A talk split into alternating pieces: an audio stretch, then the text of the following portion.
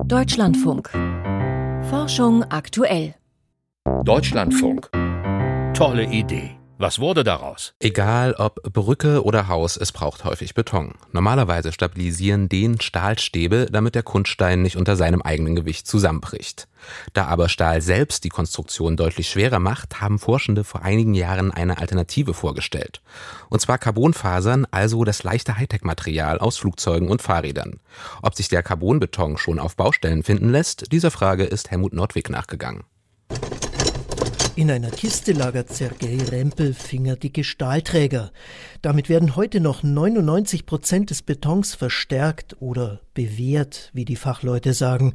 Aus Sicht des Bauingenieurs von der Hochschule Augsburg ist das aber nicht die Zukunft. Ein Gebäude wie das Pantheon, das hält über 2000 Jahre. Unsere Brücken, Stahlbetonbrücken, naja, 100 Jahre wäre schon ganz gut. Woran liegt das? Im Pantheon ist kein Stahl verbaut irgendwo ist auch das Problem. Das wir müssen den Stahl irgendwie ersetzen. Stahl rostet und muss deshalb mit einer dicken Betonschicht überdeckt werden, damit keine Feuchtigkeit rankommt. Auf dem Hof seines Instituts zeigt Sergei Rempel eine Alternative, eine dünne Betonplatte, in der schwarze Fasern stecken, deutlich dünner als Haare und zu rund drei Millimeter dicken Strängen gebündelt. Sie haben ganz, ganz viele feine Fasern, man muss jetzt noch ehrlich sein, es ist halt auch immer noch erdölbasiert, die unter hohen Temperatur hergestellt werden. Diese Fasern müssen dann hinterher wieder zusammengeklebt werden, quasi ein Tränkungsmaterial.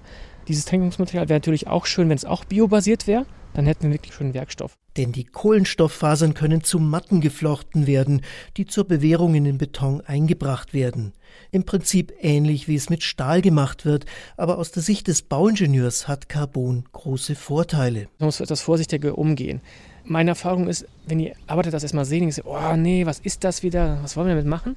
Aber nach ein, zwei Wochen, wenn die mit einmal ein bisschen probiert haben, stellen die fest, ich muss keine Flex haben, ich kann es mit der Schere schneiden. Und das andere ist, es ist deutlich leichter auch als Stahl.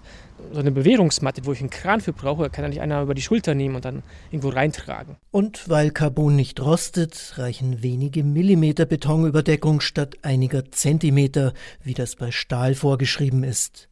Zusätzlich kann die Matte selbst deutlich filigraner sein, denn Carbon ist etwa sechsmal tragfähiger. Weil die Fasern flexibel sind, ist auch der 3D-Druck von Beton einfacher. Dazu muss Carbon aber nicht immer in Form von Matten verwendet werden. Der Materialchemiker Dirk Volkmer von der Augsburger Universität erforscht einen Beton, dem direkt kurze Stückchen Carbonfaser zugemischt werden. Wir sind einen anderen Weg gegangen und haben Kurzfasern, vereinzelte Kurzfasern in den Beton eingemischt.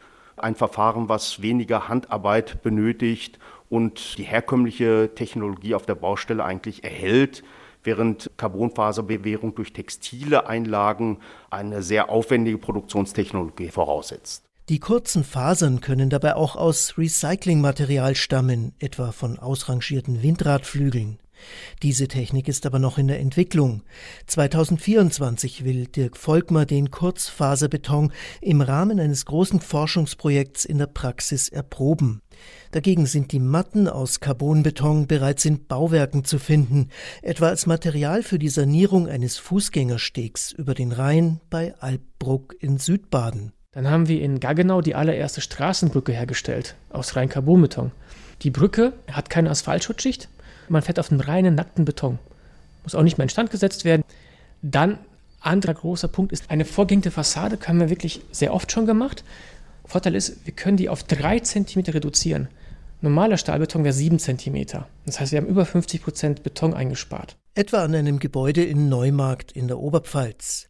Es sind alles Anwendungen für außen, für die Carbonbeton in Frage kommt. Innen gilt das Material als nicht brandbeständig genug.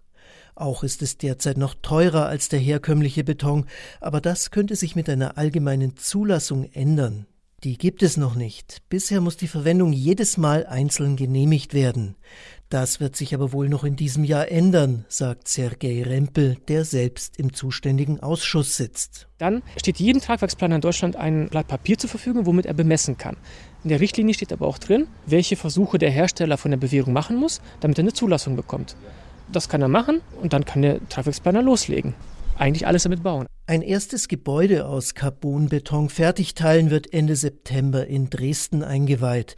Das Besondere, Zusätzlich haben die Poliere mehrfach gekrümmte Wand- und Deckenelemente realisiert. In dieser geschwungenen Form und so dünn wäre das mit herkömmlichem Beton nicht möglich. Eine rasante Entwicklung also. Vor 20 Jahren war Carbonbeton kaum mehr als eine tolle Idee. Heute ist er Realität und eröffnet der Architektur ganz neue Möglichkeiten. Helmut Nordweg über Carbonbeton zwischen Bauinnovation und Zulassungshürden.